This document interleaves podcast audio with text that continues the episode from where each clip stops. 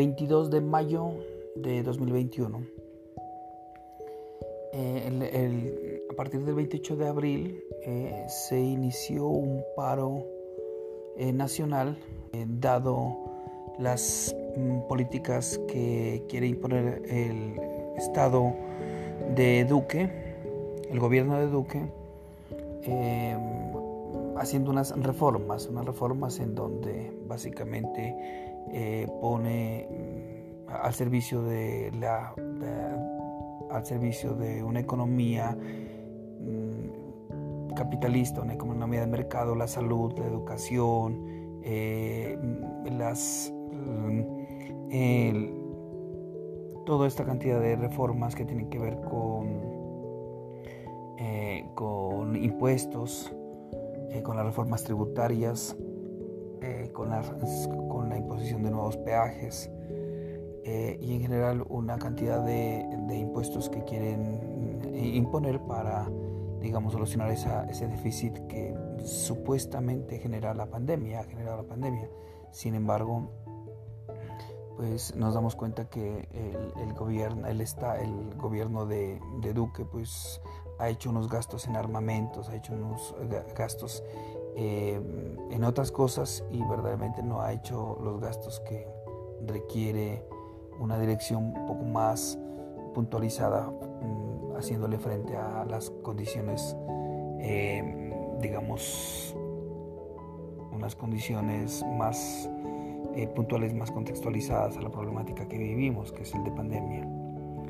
Eh, el magisterio entró en paro también, pararon, ya llevamos tres semanas de paro y pues se han hecho protestas que han generado una cantidad de situaciones difíciles, unas protestas fuertísimas, eh, protestas, unas protestas eh, de, mm, digamos, de orden colectivo de masas, en donde eh, están saliendo a manifestar gran cantidad de gente, multitudes de, de personas en las que están los educadores, están los gremios de la salud, están los sindicatos, están los trabajadores, están las comunidades indígenas, están los estudiantes, eh, están los eh, camioneros, en fin, o sea, el descontento eh, en general es de la sociedad colombiana. Para esto, pues, la, el gobierno ha reprimido estas, estas protestas y, lleva cerca de 50 eh, jóvenes asesinados, muchos desaparecidos, personas violentadas, personas abusadas, mujeres abusadas, eh, maltratos y sobre todo un abuso excesivo del poder por parte de las fuerzas mm, policiales.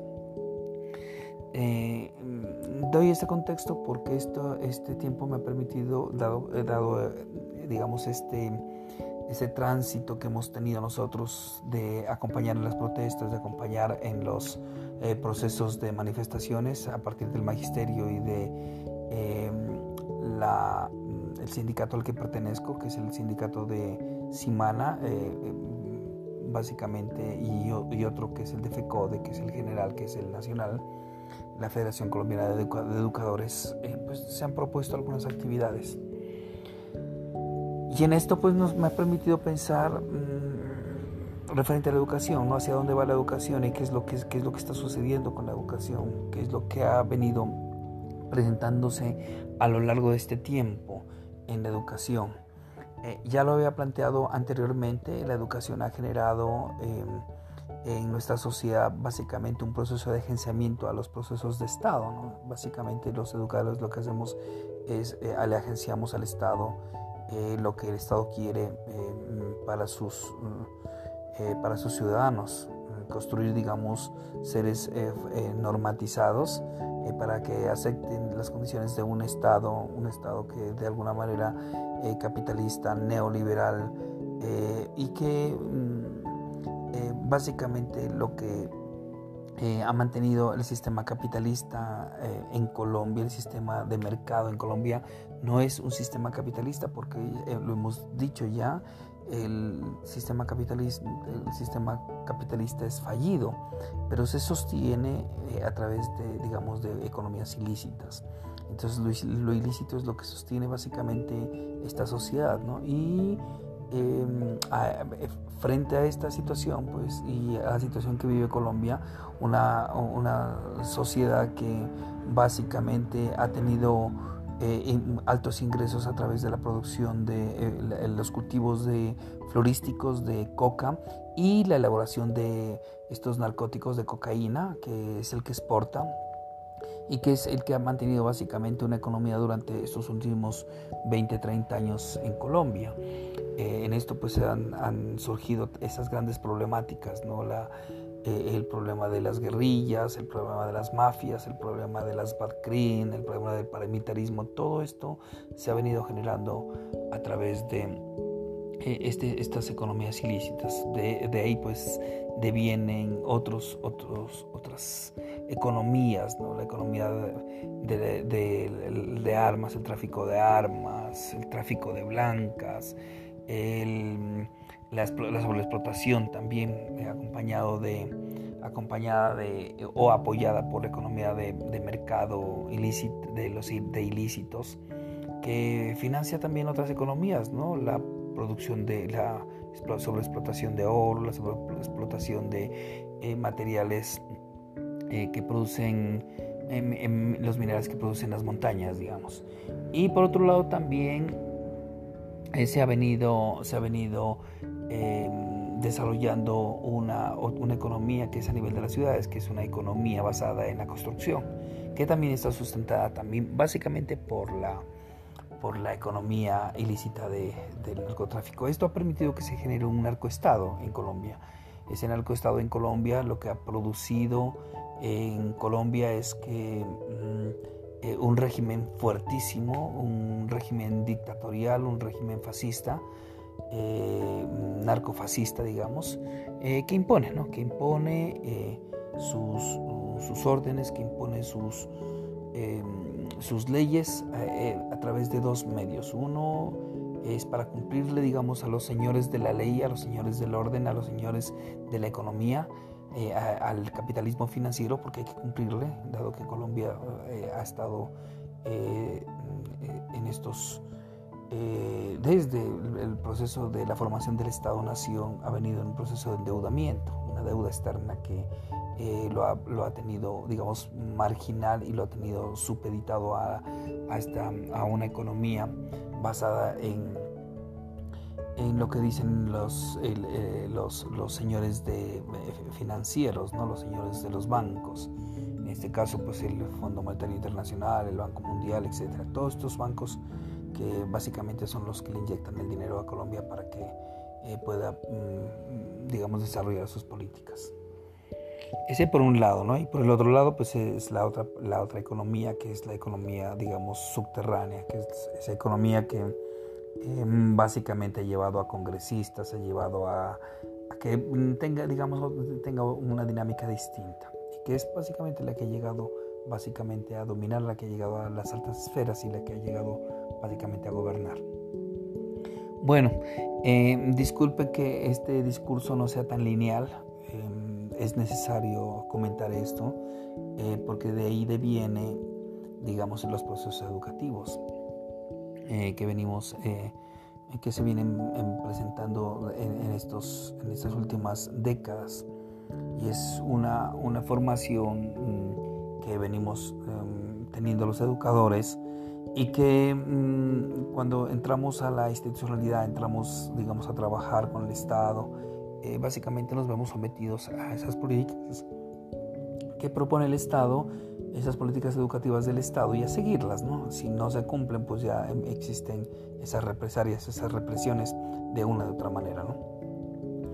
Eh, recordemos que eh, las, eh, los profesores que nos vinculamos con el, el decreto 1278, pues estamos sometidos a una evaluación de desempeños, estamos sometidos a una vigilancia, digamos, por parte del Estado, en donde si no cumplimos, pues básicamente a nosotros se nos se nos empieza a marginar y, se, nos termina, mm, eh, digamos, sacando, digamos, del sistema de una u otra forma.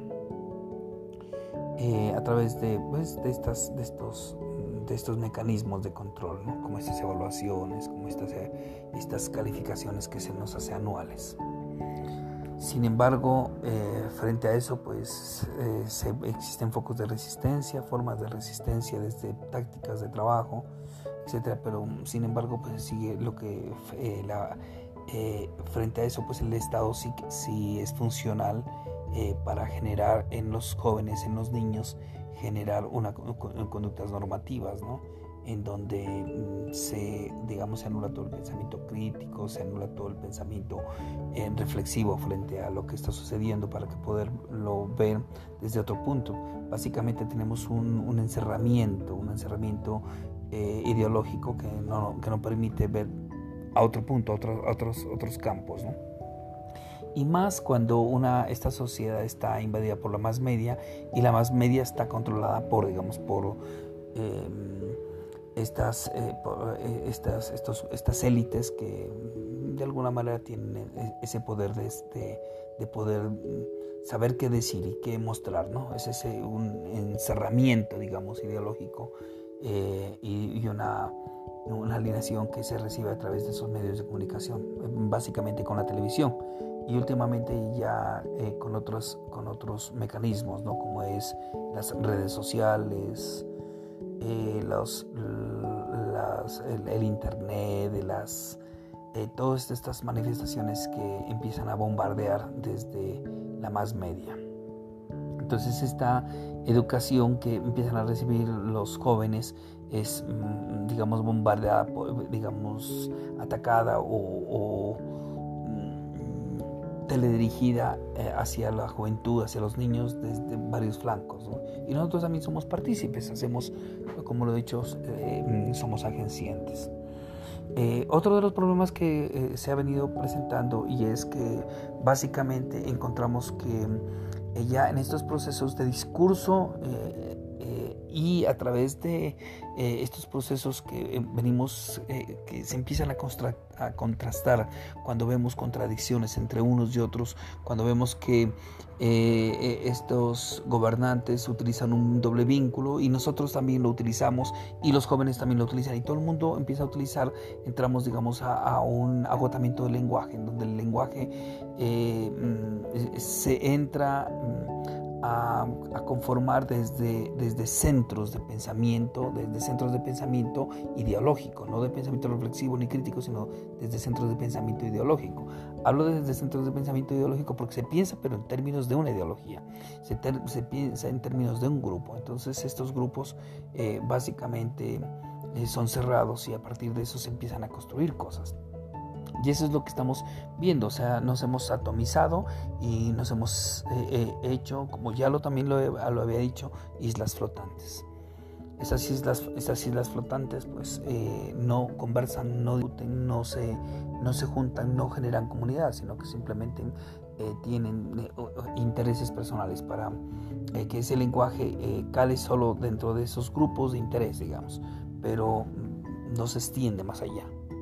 ¿Sí? Entonces la, la, idea de esto pues es que se eh, empieza a pensar, digamos, en que el lenguaje ya empieza a agotarse, empieza a, a, a verse como, digamos, mm, como mm, que llega a su límite, llega a su límite, llega a su frontera y de ahí ya no se puede más. Entonces, como ya no se puede más, entramos en ese proceso de rebote y entramos en esa lucha que hemos venido presentando desde eh, la formación de la modernidad, que ese es el binarismo, o en Colombia eh, se le llama, se le ha consentido llamar polaridad, ¿no? Entonces, en donde eh, un grupo está pensando una cosa, otro grupo está pensando otra, y esos dos grupos son opositores. Entonces entramos en esa lucha de los contrarios de la que hablaba Marx, esa dialéctica, en donde pues no entramos en diálogo, sino entramos en los blancos contra los negros, los altos contra los bajos, los ricos contra los pobres, los buenos contra los malos, finalmente los ateos contra los cristianos, digamos, contra los creyentes. Todo una, cantidad, digamos, de, de polaridades, de binarismos que generan choque, entonces que permiten cada, cada grupo generar sus, sus células de sus, sus, sus esas pseudo comunidades porque no son comunidades, sino unas pseudo comunidades en donde em, se reúnen para atacar al, al contrario, ¿no? Y la comunidad tiene otro sentido, digamos, por eso serían unas pseudo comunidades. Y el lenguaje básicamente se ha agotado. Entonces entramos ya aquí eh, a mirar, bueno, a tratar de ver, bueno, detrás de todo eso que hay, ¿no? Entonces eh, eh, es importante que empezamos a, a, a, desedimentar todos estos procesos desde la parte histórica y empezamos a ver que hay una cantidad de cosas que se han ido sedimentando a través de los años, a través del tiempo, ¿sí? Y que mm, eh, mm, vemos que detrás de todo eso, de desmantelar todos esos lenguajes, vemos es una cantidad de eufemismos, ¿no? de eufemismos para tapar básicamente lo que no quiere que se vea, para escamotear, digamos, ese fondo. ¿no?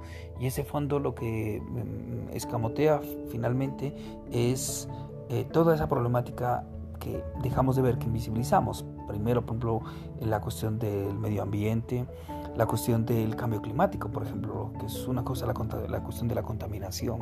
Eso, eso, es una de las cosas, digamos, más importantes eh, que nos, nos muestran que nuestra sociedad, digamos, está en una caída libre.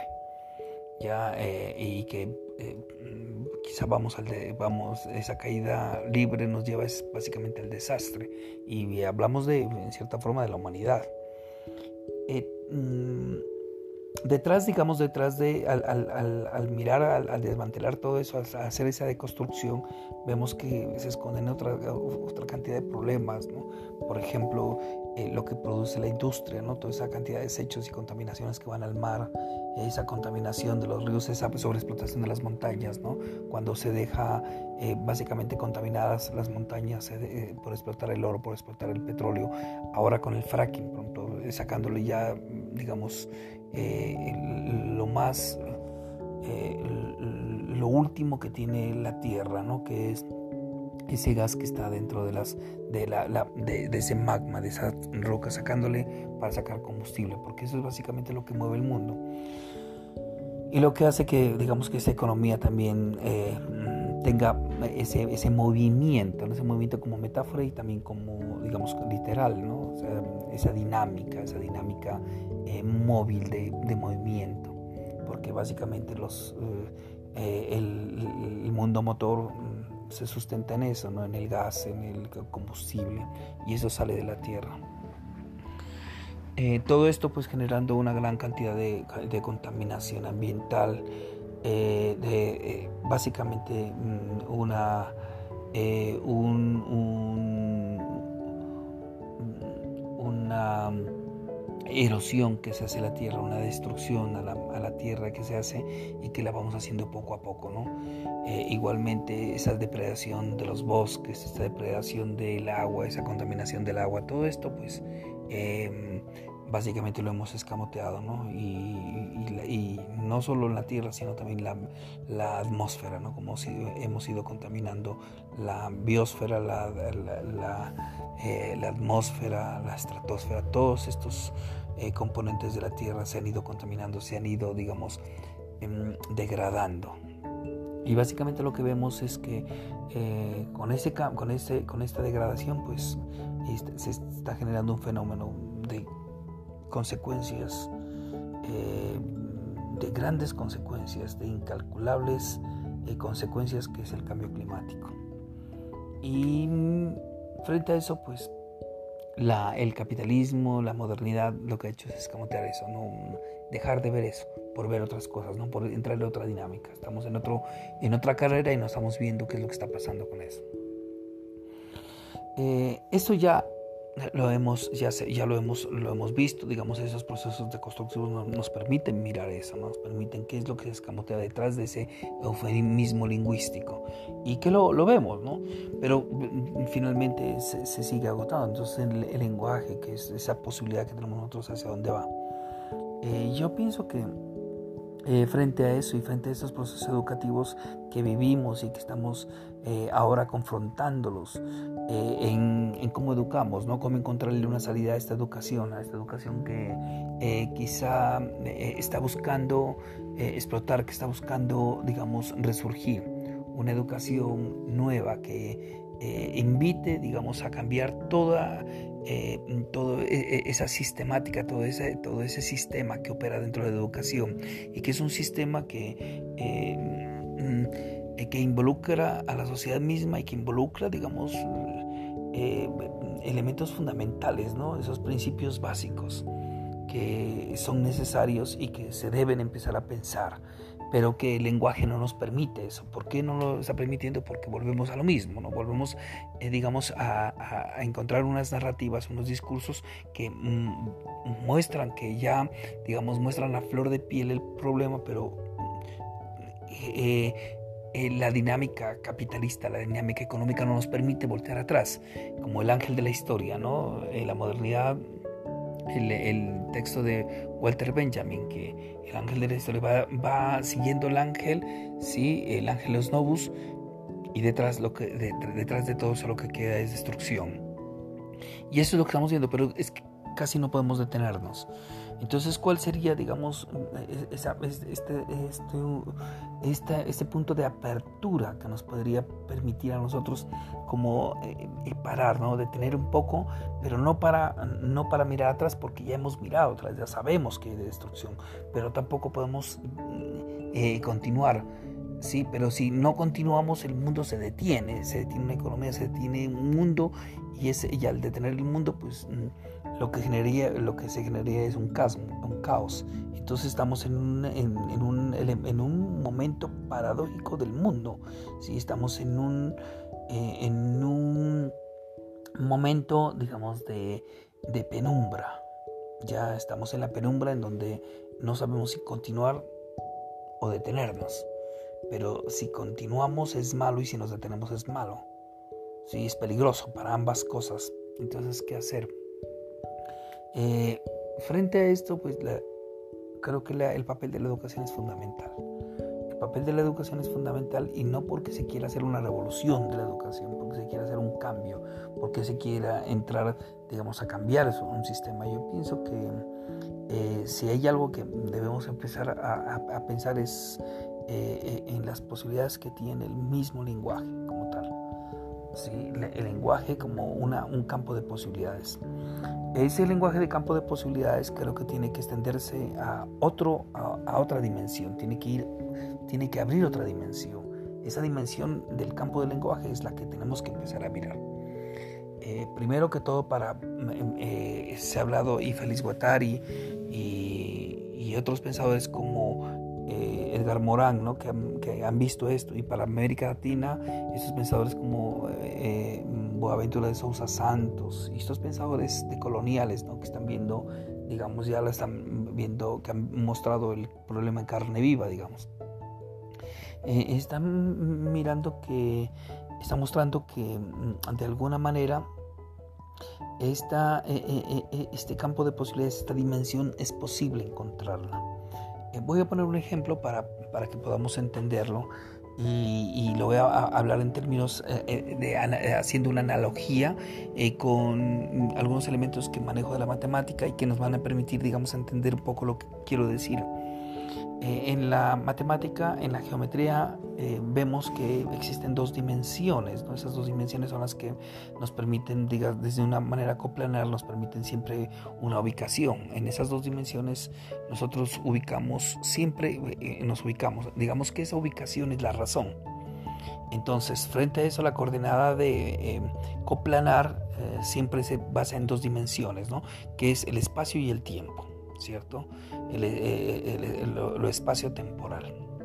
Entonces siempre hacemos esas lecturas de la razón a través del tiempo, ese tiempo que lo hemos establecido, digamos, en esos términos de, pasado, presente y futuro, y en el espacio, ¿no? El espacio que es ese espacio coplanar, digamos, que es, esa eh, bidimensionalidad. El problema de, de esto es que Frente a eso, lo que hacemos, lo que hemos hecho es siempre establecer, digamos, esas dos dimensiones nomás. Siempre establecemos, establecemos esas dos dimensiones y esas dos dimensiones son las que de alguna manera nos permiten eh, dentro del tiempo, digamos, ubicarnos eh, y, establecer un discurso de configuración teórica ya a través de esas dos dimensiones. Y esa, esas dos dimensiones, eh, ese nivel coplanar, digamos, es esa lógica de la razón que hemos dicho, esa lógica de la razón, pues es la que nos permite a nosotros tener, digamos, un grado de coherencia que ha funcionado, que ha funcionado y que el lenguaje, pues, eh, el lenguaje ese es el que eh, finalmente nos, nos da, digamos, el, eh, es, estos, esta, esta, este, estos elementos que nos permiten ver, hacer un análisis con un grado de, de certeza o de falsedad, lo que se dice, ¿no? Y nosotros lo llamamos coherencia, digamos un, nivel de coherencia frente a eso, que es el nivel de la razón y que nos permite contrastar de, alguna manera con la realidad. Entonces, en ese campo hemos venido viviendo, hemos venido interpretando el mundo y con ese es donde se han logrado los grandes avances. No podemos olvidar todos esos avances que se han logrado, ah, sobre todo en la tecnología. Eh, la tecnología ha logrado avances impresionantes, avances eh, inimaginados. Eh, aquí podemos ver la primera, la segunda y la, tercera revolución eh, industriales, ¿sí? que finalmente termina ya con el, termina con, digamos, con este, con la, formación del software y el hardware, que es, digamos, es la última revolución, que es la, revolución, digamos, de de la, de la ya de la modernidad, eh, digamos, de ese fin de la modernidad, digamos. Y que nos da un campo de, ya de más postmoderno, donde podemos mm, ver a través de, digamos, de los medios, de los medios de, informáticos, podemos mm, tener unos campos impresionantes de información, y que nos mm, posibilitan, digamos, eh, a nosotros Mm, márgenes eh, un poco más, eh, digamos, más profundos eh, frente a ese, ese nivel, digamos, coplanar, ¿sí? a ese nivel coplanar con el que hemos venido pensando y hemos venido estructurando nuestro pensamiento y que nos ha generado igual así como nos ha generado tantos avances, tantos, mm, tanto conocimiento, también nos ha permitido también tanta contradicción, ¿no? tanto, eh, tanto conflicto, digamos. Eh, frente a eso, pues em, no, en nuestro campo, nuestro horizonte de pensamiento hasta ahí llega, ¿sí? porque estamos pensando en esto. Yo pienso que una de las cosas eh, fundamentales, fundamentales para empezar a, empezar a mirar eh, un campo nuevo es agregar otra dimensionalidad, ¿cierto? Entonces en la geometría pues existe eh, esa dimensionalidad de lo coplanar, ponerle profundidad. Pero ¿cómo, hacemos, cómo hacerlo desde, desde el lenguaje? Esa es la, gran pregunta. Derrida hace, digamos, desde ese proceso de constructivo, empieza a, mostrar, digamos, todas esas capas de sedimentación que hay del lenguaje, ¿no? Para podernos ver hacia, bueno, detrás de todo eso que hay, ¿no? Eh, pero hoy tenemos que ir un poco más mm, agregando esa dimensión a, una, a un momento eh, post-deconstructivo, entonces, en donde sí, sí, sabemos eh, que se ha desarmado eso y sabemos que, que finalmente el lenguaje está ahí. Sí, pero cómo agregarle esa otra dimensión al lenguaje, digamos, que es la que nos permite, digamos, esas formas de pensamiento.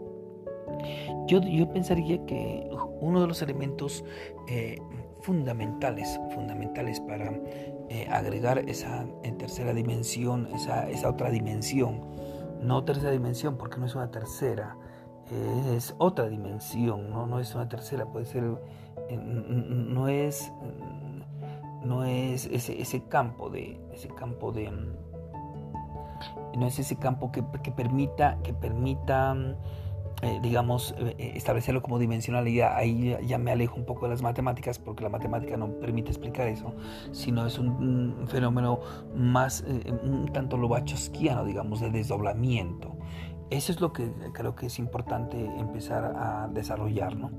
y, en esto me voy, a, me voy a ir al pensamiento indígena en el, pensamiento indígena eh, eh, y en las grafías indígenas, en estas geometrías sagradas que representaron los indígenas, sobre todo andinos y mayas, y eh, en aguas aztecas, todas esas grafías, toda esa, dimensionalidad eh, que, la, que representan ellos, esas dimensionalidades de, eh, históricas de la memoria, nos permiten ver que esas grafías están hechas para entenderse desde otra dimensión. hace mm, unos años tuve la oportunidad de estar en el Museo de Oro de Bogotá y en el Museo de Oro eh, mm, eh, él mm, genialmente la persona que nos acompañó en la guía un, funcionario de, del, Museo de Oro de Bogotá nos mostró cómo al desdoblar al, al mirar al mirar una imagen de un jaguar, al doblarlo se da cuenta que al doblarse, este, este se vuelve la imagen que miramos, pero al desdoblarla vemos que eh, eh, le vemos, digamos, esa otra dimensionalidad del, jaguar o de, este, de este puma que quizá era, ¿no? Entonces pienso yo que en cierta forma eh, en esas grafías que se pueden hacer, digamos, a través de esas de, estas, de estos símbolos que empezaron a trabajar los andinos, sobre todo el pensamiento em, de los Andes eh, y de todo, digamos, de toda esta, mm, de toda esta vía Yala. Eh, en esas grafías, esos desdoblamientos creo que sí se pueden hacer con el lenguaje también, porque justamente es ahí donde esos sabios, estos sabedores, estos grandes pensadores han logrado, digamos, interpretar el mundo, poder irse a, esta otra dimensión. Eh, los, eh, los taitas y chamanes, ellos hacen, hacen una, eh, digamos, un, procesos de sanamiento, de entendimiento del mundo a través de tomas de, de, de estos enteógenos, ¿no? Yagé, por ejemplo, de peyote o de San Pedro, todas estas plantas medicinales que eh, permiten irse, ellos mismos lo dicen, a otra dimensión, a otra dimensión. Eh, la cuestión es que no estoy proponiendo que, eh, Occidente haga esto también, nos metamos esa dimensión, porque no lo es posible. Y dentro del lenguaje, el lenguaje quizá nos dé esa posibilidad, pero mm, tenemos que eh, empezar a, generar ese desdoblamiento. Entonces, eh, para ello, yo pienso que una, buena forma de empezar a entender ese desdoblamiento del lenguaje, ¿sí? de esas grafías simbólicas que están en nuestro pensamiento, es que empecemos a, desdoblarlas, ¿sí? a desdoblarles para poder encontrar esa dimensión. Si yo no les voy a decir que yo he encontrado la dimensión, yo pienso que tenemos que empezarlas a desdoblar. ¿Cómo empezamos a desdoblar esas, esas dimensiones? ¿Cómo empezamos a desdoblar esa dimensionalidad? Esa dimensionalidad eh, pienso yo que es posible desdoblarla cuando empezamos a, entender nuestros símbolos. Hay un pensador, hay un, antropólogo, eh, Clifford Geertz, que habla sobre esa antropología simbólica, ¿no? Nos muestra que básicamente nosotros somos homosimbólicos. Y es básicamente eso es lo que tenemos que empezar a a, mirar. Eh, ¿Cuáles son esos símbolos que nos están representando y cómo los desdoblamos? Porque al desdoblar esos símbolos, esos símbolos que nos representan, que nos dan una condición de vida, que nos dan una condición de, una condición de, de, pensamiento, una condición de actuar, una condición de acción, eh, es posible eh, empezarlo a no tanto a un pensamiento crítico, porque el pensamiento crítico nos, nos mete en el mismo lenguaje, o un pensamiento reflexivo, un pensamiento de, digamos, hermenéutico, nos mete ahí mismo, o sea, nos hace, es como si eh, tratamos, tratar de, de pensar, que, eh, como se ha dicho siempre, que en el mundo de las moscas, pues las moscas piensan como moscas, entonces en este mundo del lenguaje, pues el lenguaje piensa como lenguaje, ahí, entonces eh, este proceso no nos va a permitir eso porque vamos a, digamos, vamos a estar en el proceso de la botella de Klein, metidos allá adentro, pero no salimos. Y la idea es salir. Entonces, ¿cómo, eh, cómo es, y cómo lo podemos hacer? Es en ese proceso de desdoblamiento, ¿no? La botella de Klein hay que desdoblarla, hay que desdoblarla, hay que sacar, hay que ver cuáles son esas, eh, eh, esas cintas de Moebius que unen esas, que, se unen, cómo se han unido esas. Al, al, al desdoblarlo, podemos ver cómo se han unido. Nosotros estamos viendo el pajarito, digamos, el, pajarito, estamos viendo eh, la figura en, eh, este material en papel, eh, que es, que es el, este material que permite hacer la... esto, este trabajo chino que es mm, en papel la bueno, no recuerdo el nombre de, esto, pero que es eh, mm, ese trabajo en papel que donde se hacen figuras, ¿no? Entonces miramos esa ave ahí, pero es importante que esa ave es la que está volando, esa es la ave la que estamos viendo, ¿cierto? Pero es importante que es ver que es de un papel, en ese caso es el lenguaje, y que lo importante es que tenemos que desdoblarlo, porque al desdoblarlo, si ese símbolo que está representando al desdoblarlo, vamos a ver, bueno, cómo está hecho, ¿sí? ¿Cuáles son estas geometrías de esto?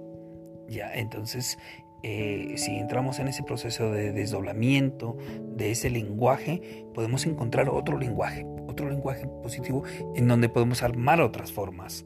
Sí, podemos y, podemos encontrar otras dimensiones a esos a, ese, simbolismo que nos ha digamos eh, a ese, esos elementos simbólicos que nos en cierta forma nos han gobernado y que nos van a permitir a nosotros mm, eh, en cierta forma poder entender un poco, ¿no? Poder entender un, poco estos, estos procesos que vivimos y, abrir, ¿no? Abrir el campo a, poder mm, mm, mirar, bueno, eh, qué es lo que está pasando con el mundo, hacia dónde vamos, Y qué es lo que podemos hacer. Eh, aquí creo que vamos, entraríamos ya a ese proceso de, no de concientización, pero eh, podríamos de, decir eh, a entrar a, un proceso vital de la memoria.